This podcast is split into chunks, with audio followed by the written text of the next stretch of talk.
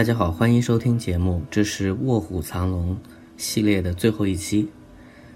其实要聊还可以再多聊，我没有时间了，同志们。这个日更，我觉得做到今天，连续能更新，包括中间出现断网的事情，小小夸奖自己一下，也感谢一路能跟着听下来，或者那些觉得怕断更，所以先攒着等着上班再说的朋友们，没关系。已经结束的长假快乐，有几场戏我们来切一下，我们一场一场讲。首先要说到点题戏，《卧虎藏龙》是什么意思呢？当然，在小说原著当中，它所指代的就是一个很武侠的意思，但是在电影这里，它显然赋予了一个非常非常广博的多义性的含义，这是来自于。李慕白和于秀莲在竹林中的一段对话。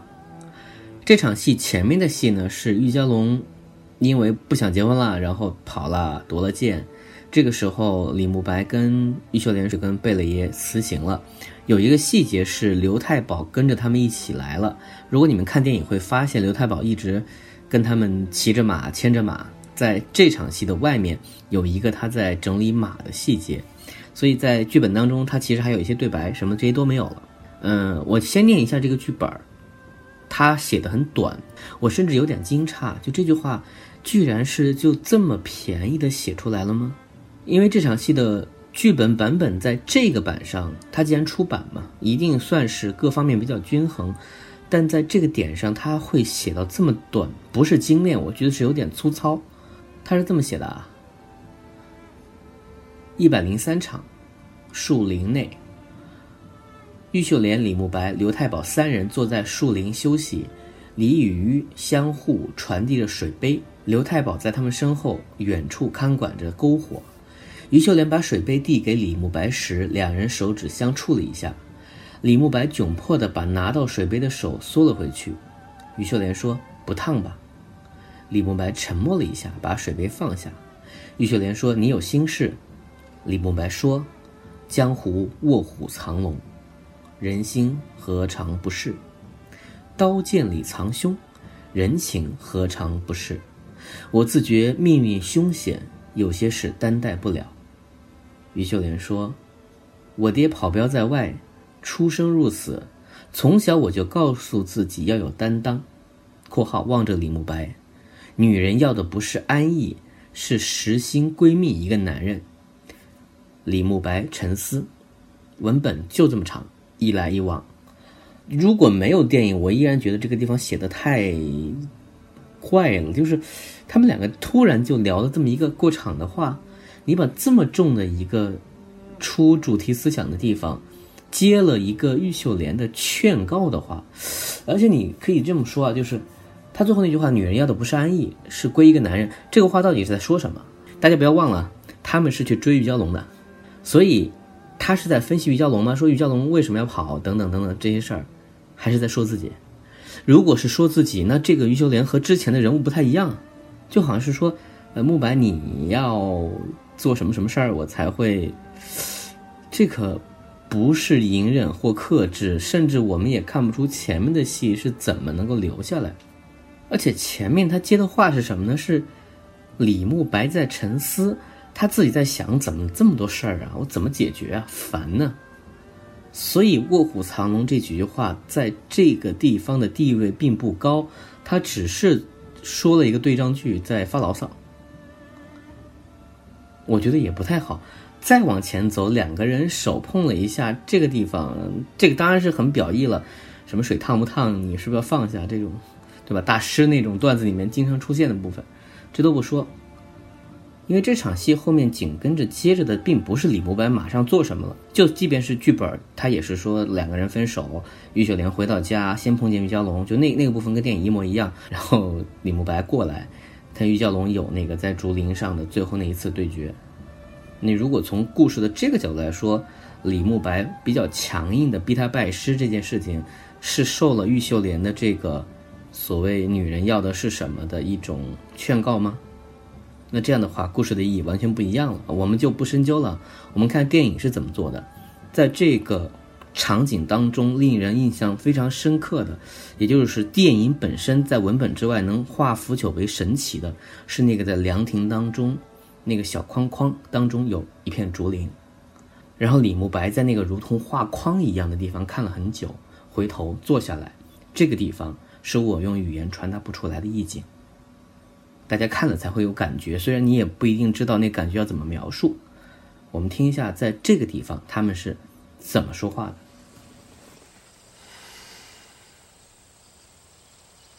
秀莲，我们能触摸的东西没有永远。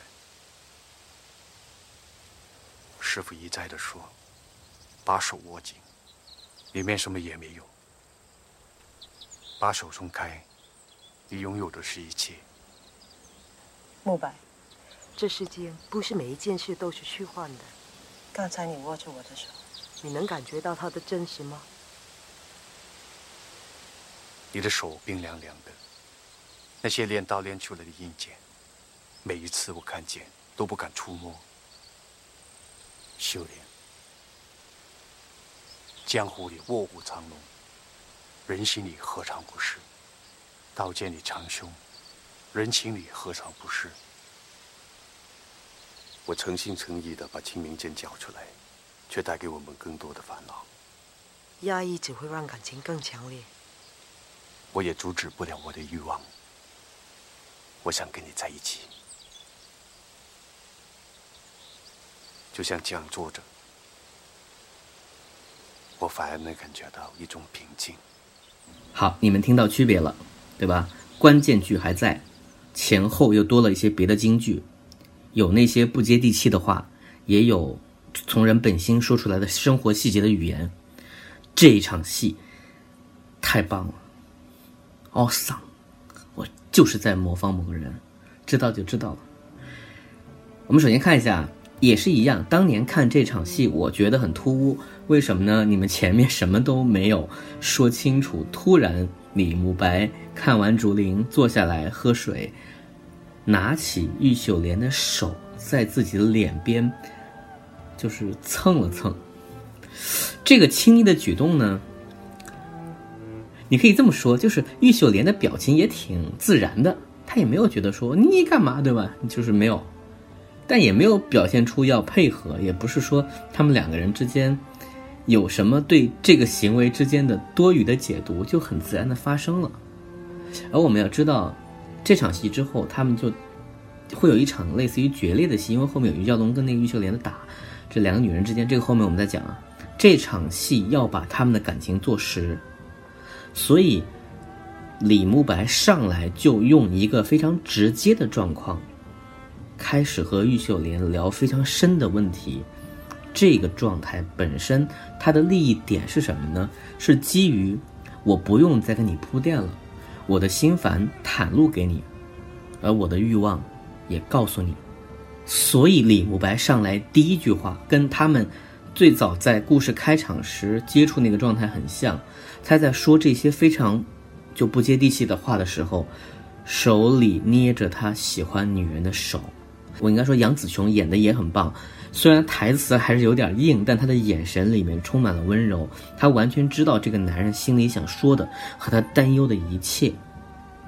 而且在这个状态当中，两个人谈不上谁主动谁被动，他们也没有试探到就早期那个状况，他们都在享受这个过程，所以说什么不重要。然后玉秀莲她其实没有正经在接这句话，对方当然是说你，对吧？放松一点，对吧？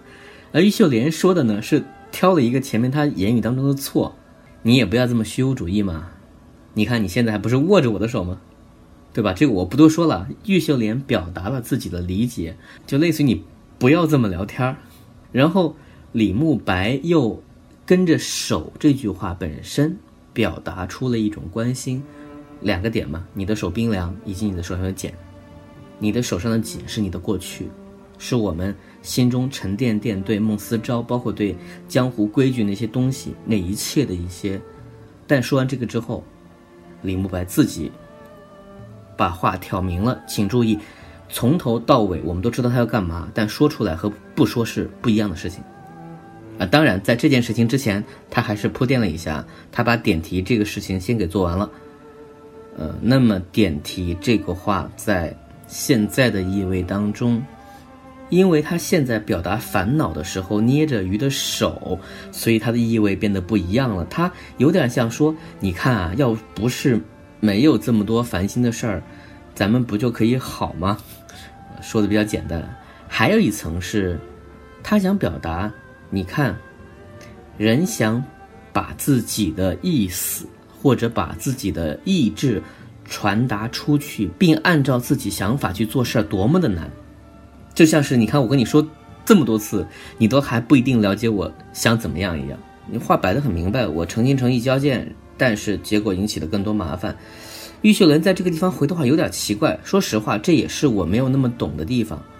玉秀莲的话反而比他要更勇敢，压抑只会让情感更强烈。这个太像编剧在说话了。如果我感觉到前面都很好，都在隔着一层在说的话，这个地方突然破出来了。我如果想给他找理由，我只能说，玉秀莲这句话的意思是说，你看世间的事儿总是没有那么容易的，就像是压抑一样情感更强烈一样，你诚心会让人觉得会被误会一样。但这个真的。太绕了吧，所以为什么要说这句话呢？真的只是为了让李慕白把后面的话说出来吗？所以李慕白就自然而然、非常直接的接了一句话，就是我控制不了自己的欲望，其实就是我我不想控制了，我想和你在一起。但这里要说啊，啊在一起这三个字和日漫或台剧所推广开的在一起还是不一样的。他说的只是。此刻的这个状态，他马上解释了嘛？就像现在这样坐着，特别平静。他这句话好在什么地方呢？他收的很干净。我能感觉到的情绪来自于，首先我说最深的，这个不是李慕白直接表达的，就是他们此刻能有这样的平静坐在一起，是不是要感谢于蛟龙？如果没有于蛟龙这么多事儿，他们甚至没有机会能一起处理那么多事情。能够见到彼此的本心和一些吵架都没关系，对吧？那这个事儿本身也是因为有人没有压抑欲望而导致的，这个状况是因祸得福啊。这个首先我说这是我过分解读啊，但我觉得这个情绪以及我看到这个画面的时候，我能感觉到的。然后往回退一步呢，他至少表达的意思是，我和你就这样坐着很平静，即便是在充满了烦恼，就刚刚说的那些卧虎藏龙。被人误解、脱不开的江湖恩怨，以及我们不要忘了，他还在想闭眼狐狸去哪儿了，他会不会回来，要不要跟着于家龙去抓他，等等这些事儿，在这么多烦恼当中，可是在这一刻和你这样坐在一起，我把我的欲望释放出来，感觉到的特别的美好。那如果这样，正因为人心里卧虎藏龙，这个世界和人才是有价值的。它的内在和它表面的不一样，才是我们要去修道的意义啊！在这里我说的那个道，不仅仅是武当的道，也可能是爱，也可能是追求自由。好，过分解读到这为止。总之，这几句话，我每次重看都很感动，他们两个人的表情，可能也越来越舒服了吧。而他们从头到尾，但除了那个贴脸这个事儿还是特别暧昧之外，他们确实也没有聊真正的感情。你能看到中年人已经不用默认去说爱情本身和彼此的状态了，而只是说怎么去看这个事儿。而最后我还想把李安对这场戏的一些说法也顺便介绍一下。李安直接说这场戏是最多人过手的，因为大家都很伤脑筋。就像我前面讲的，其实它非常重要，但到底说到什么程度，两个人怎么聊，聊到什么地方就可以停下来，这都是每个人肯定有不同看法。他说是王慧玲先写，然后又偷偷的，他觉得不太好嘛，让詹姆斯写，然后不好意思让阿成知道，然后又去给阿成写，然后他自己又改。李安自己说，就因为这场戏有他的任务，好久没见到他们俩。情节刚从倒叙回来，必须提醒观众他俩在恋爱，后面的戏才接得上。但一肚子情话有口难言，若是中国式的间接表达，电影不知要演到哪年哪月，只好让他们坐下来表态，把至少该讲的讲清楚。然后李安自己是觉得说，这两个人其实是可以把话讲清楚的，因为他们两个是老江湖，是成年人，又单独在林子里，说不定就能讲得很清楚。中国人也没有那么对吧，在房子里说的话也可能符合人性自己。然后李安说，鲤鱼谈情说爱的对话由王慧玲捉刀，因为我喜欢做一些空性和实性的辩证。也曾想过，当年的竹林七贤私下对谈时，不知口语为何。写到李慕白握着余秀莲的手时，王慧玲想起曾听一位师傅说过：“我们能触摸的东西没有永远。”就就那一整段话，就接了来用。这是佛家的想法。这场戏混杂了古今中外，来路很多，大家都有贡献，又减掉很多，真是噩梦一场。中国人大概真的是拙于谈情说爱吧。但这场戏对于秀莲很重要，没有这场，就难以衔接后面。就因为有这番表白，于秀莲才死心塌地，方有摇动精彩。他是奔回本垒前的牺牲打。就台湾人很喜欢用棒球做比喻。这场戏我曾删掉过，剪辑时有好长的时间不在片中，后来觉得。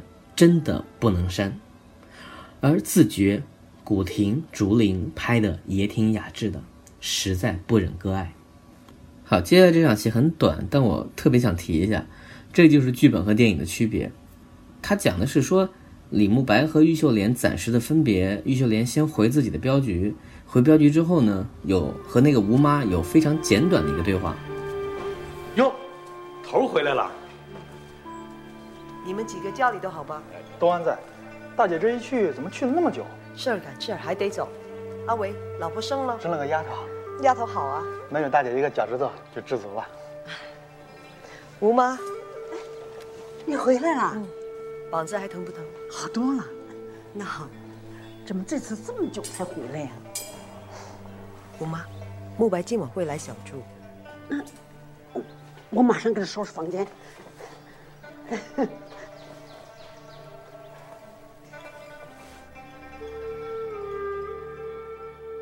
对吧？吴妈这个状态是很自然、一以贯之的那个，听见李慕白来特别高兴。但是在剧本当中，一百零九场，他回到镖局前面那个对话是一样的。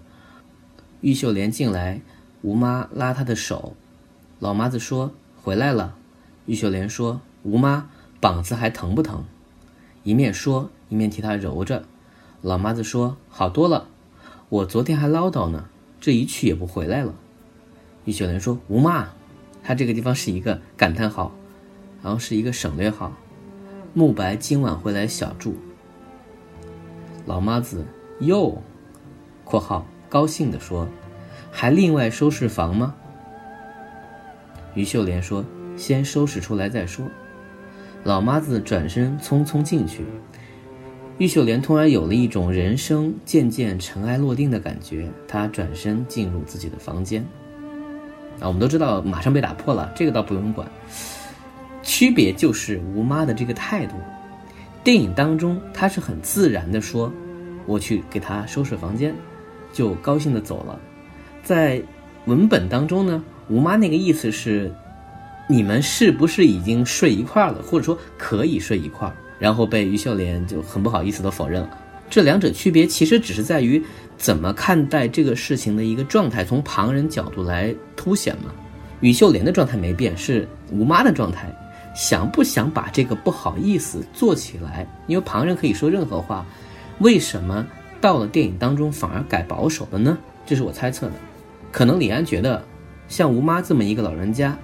如果跟着于秀莲在一起生活这么多年，她应该是了解她的。所以，假如我们认为于秀莲不管和李慕白有没有，说实话，商定婚期、决定成亲、决定拜天地，那么她应该是一个会循规蹈矩到，可能是结了婚才能够供房的人。尽管大家是江湖人，不一定有那么多真正的禁忌，可这样做应该是尊重彼此。我觉得。啊那么，如果是他是这样一个人，吴妈是知道的，吴妈不可能特意问，除非吴妈故意开玩笑，想让他不好意思。但现在看起来呢，就首先吴妈写这个情绪，我觉得也不能说老人家想法比较多，他就是个顽皮嘛，又或者说他过于高兴，因为等了很久。但是因为他不是个重要角色，如果你把这句话往前一写，你确实会马上想到说有有性暗示了什么的，这个不太好。那么回到电影来说，仅仅是李慕白说今天过来住，然后吴妈说我给他收拾房，就够了。至于后面会发生什么事情，他们如何看待这个破冰，已经够了。这也是我做这期节目当中最开心的地方，就这么小的点，你。正想和反想，它都有它自己的一些有意思的地方。然后下面一场戏呢，就是片中最精彩的双人对决，可以说反着想的才设计了这么一些打斗场面。于家龙使青灵剑，然后于秀莲使出了四到五种不同的兵器。这段打斗本身有特别多的解释，包括他们的打法，包括每一个兵器的选择。这里面有很多关于武道和性格的展示，但我们还是先看一下他们在打架之前他们怎么谈崩的。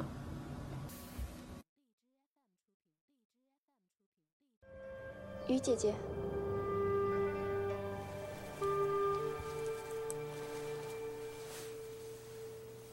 既然是找我，就得有个样子。我只不过是求个干净衣裳，又不是来做客的。你本事挺大的，不必我给你吧？我也只是路过，想看看你，姐。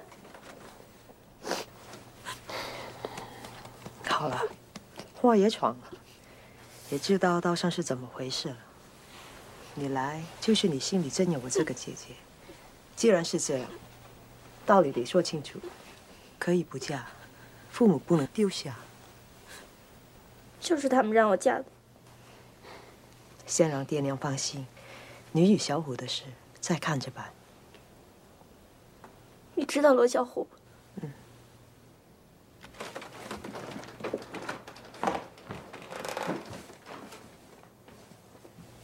他是一片真心，你们俩的事还有商量。歇一下，跟我回北京，没有商量不成的事。他在哪里？李慕白已经安排了。李慕白，李慕白让他去武当山了。你们都是一起的，给我下套，我走。叫了你给我闭嘴！你凭什么骂人？从一开始我就知道是你拿了青泥剑，我一路替你隐瞒，护着你和你的家人。你除了蔑视我，你拿什么来报答？李慕白没有惩罚你，你反而一再而言挑衅。我们祈求的一点平静，都叫你给毁了，你还不甘心？这样的姊妹，不要也罢。我不在乎，朋友本来就是假的。只不过我怀疑，做我的敌人，你能撑多久？把剑放下。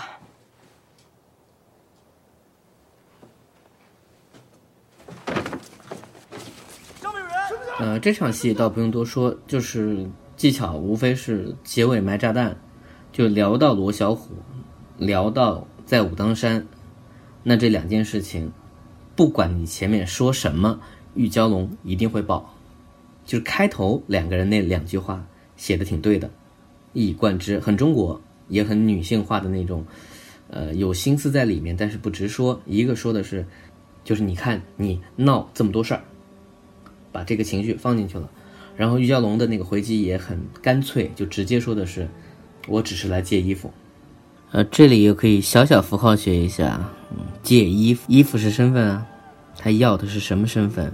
他进到了于秀莲的闺房当中，他对于秀莲所在的这个状态形成了最后一次攻击，因为接下来我们要看到李慕白要对玉娇龙进行最后的一次怎么说占有了，玉秀莲的威胁是最大的。但这个场景很生活化，可是你反着想，我衣服湿了要借，是以软弱示人的，对吧？可我要借你的衣服，我还要拿李慕白的剑，这一切都还是在入侵。就是正常的情和理都在变。所以这个地方呢，李安自己有一个表述，我也就不分析了，我念一下。其中有不少台词是急中生智，当场给逼出来的，如最后一场玉鱼对决的对白，是拍摄前一个钟头我才想出来的。两人开打，打到一半停下来，那时玉秀莲已换了四件兵器。我想，玉娇龙要说些什么才能把玉秀莲给气疯？脑筋一转就想到，玉秀莲使用各种兵器被削。只因为玉箫，只因为玉娇龙手里持的是李慕白的青冥剑，正是于秀莲最宝贝的东西。于是我安排玉娇龙以指抚摸剑身，看有无缺口。玉秀莲一看，急怒攻心，又无可奈何，只能说不许摸。玉娇龙当然不听，一面摸一面说：“有本事来拿。”于秀莲真的是嘴巴上也输，手里也打不赢，于是蹦出一句：“有本事就别用宝剑。”这个地方真的是，你前面都觉得杨子琼特别完美，这个地方看他打不赢，真的替他难过、伤心，觉得这个人物被破格了。但这个是导演要的吗，你没办法。玉娇龙就嘴上挤兑他说：“哼，打不赢怪兵器不好，去选，我等你。”而李安说：“当时我还犹豫要不要用，怕太恶毒了。”摄影师包德西在一旁说。你不就是要这种闭气的感觉吗？那场戏有两样东西是我现场想的，一个是玉娇龙说的台词，另外一个就是于秀莲用计占了上风，但是下不了手。他明明都赢了，还是赢不了于娇龙，就因为个性差异。就李安在这个点上确实想的非常明白。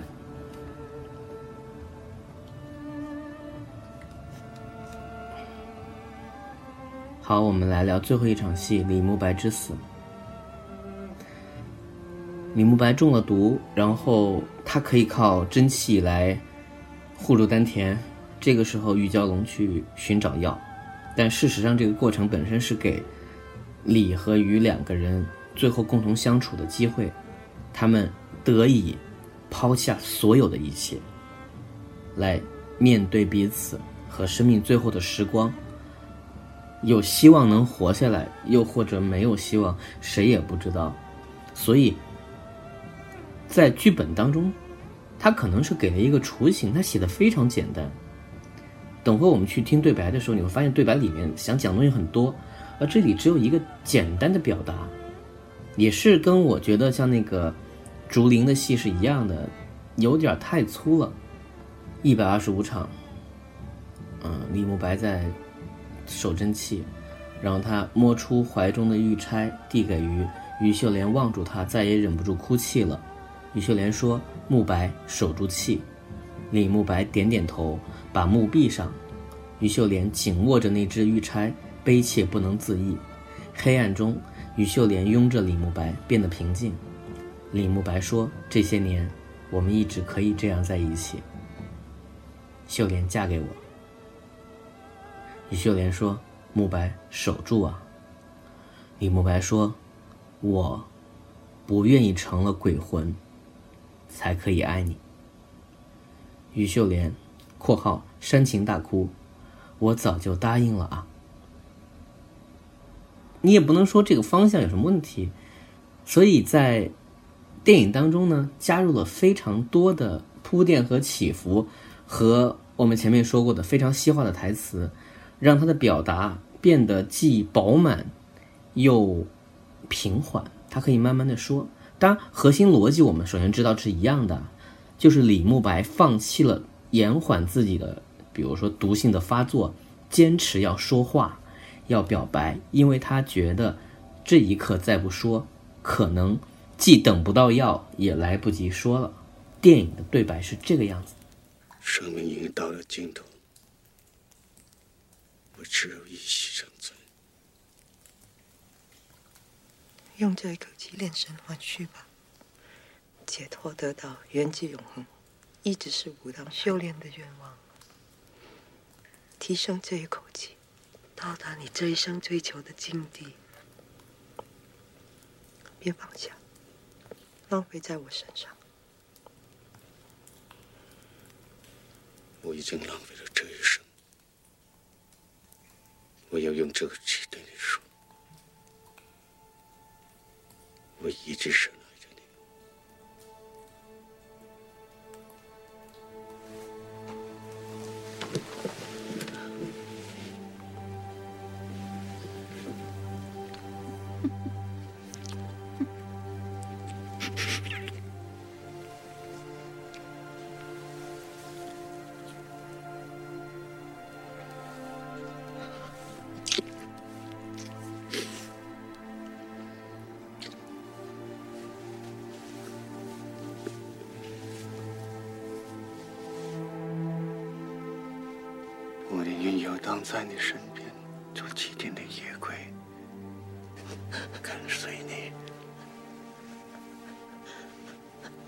就算落进最黑暗的地方，我的爱也不会让我成为永远的孤魂。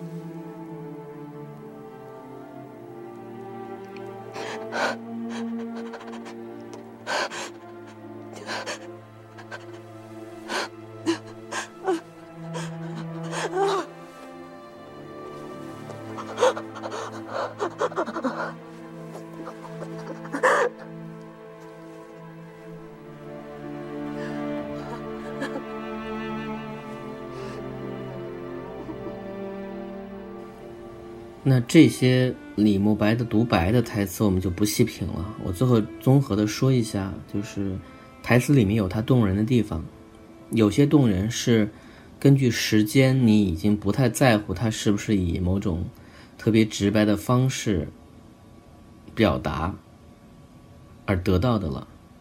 李安在自己的书里面也讲过，说他其实很难过，当时有人说他是按照外国人的方式去拍。迎合外国人，虽然事实上，你看到一个侠客，一个古代人说“我一直深爱着你”的时候，你肯定是会有所惊讶的，因为从来没有人这样拍过，从来没有拍过这样的形象和这样的表达方式。可李安自己说，呃。可能是我的中文不够好，可是他想表达的东西，他希望是能够有一种方式去呈现的，甚至于他当很谦虚了，他一直都很谦虚，说我越害怕，我也不能退缩，就像我的清明剑一样。所以在很多年后，时间会抹平一些东西的情况下，你已经不太在乎李慕白这个人是不是你想象中的那种。江湖大侠，你看见的是一个导演通过他的方式剥离了包装之后的一个痛苦的灵魂，而这个灵魂以他的弥留之际的一点力气，拼着自己的气不要，他做出了一个选择，是对自己深爱的人亲口说出他爱他。你最终把电影的所有的外部的包装全都剥离了。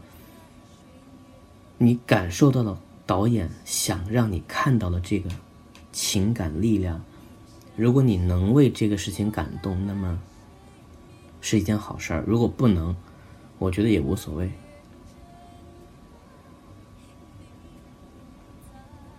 所以现在回头想，无论是老式的武侠片对李安的影响，还是后来中国的。武侠黄金时期对西方世界的一种开拓，不管是李安找来了袁和平、谭盾、包德熙这些大家，给他打造了画面上奇诡的部分，还是他找来了这样一些努力在理解他想法的演员，总之最后形成了一个非常非常独特的，也无法再复制的，属于他自己的一个作品。不可能说它是完美的，这里面依然还存在着。尤其是我看完李安的一些讲述之后，你知道很多东西是没办法的情况下做出的一个选择，很可能有更好的选择，不管是剧情还是拍法，还是在具体的一些台词的小处理上。但李安尽了他当时的力，而且他确实做到了别人没做到的一些事儿。所以很多年后，我决定重新来回顾这部电影的时候，有一点点是因为它是经典，所以会想替他说好话的心情是存在的。但同时，翻来覆去的一场一场戏去想，他为什么要这么做，我获得了很多欢乐，也重新收获了一些新的理解。而当我最后看见我太熟悉的李慕白说出的这段“我会做七天的孤魂野鬼”的时候，我已经不再是为这个感情或逝去的东西而感动了。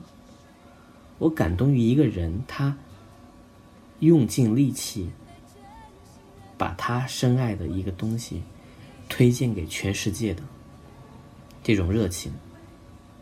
而我可以这么说。在很多年后，依然没有人能做到这个地步。至于《卧虎藏龙二》，这就是个笑话，我们提都不要提它，理都不要理它。如果你们没看过，也不要 care 这件事情。反正最后感谢电影这件事情。日更结束了，很累，希望以后还有能这样细细的和大家一起聊电影的机会。如果你们不太喜欢我一个人干着说，我再喝一口水。现在是深夜，我们晚安。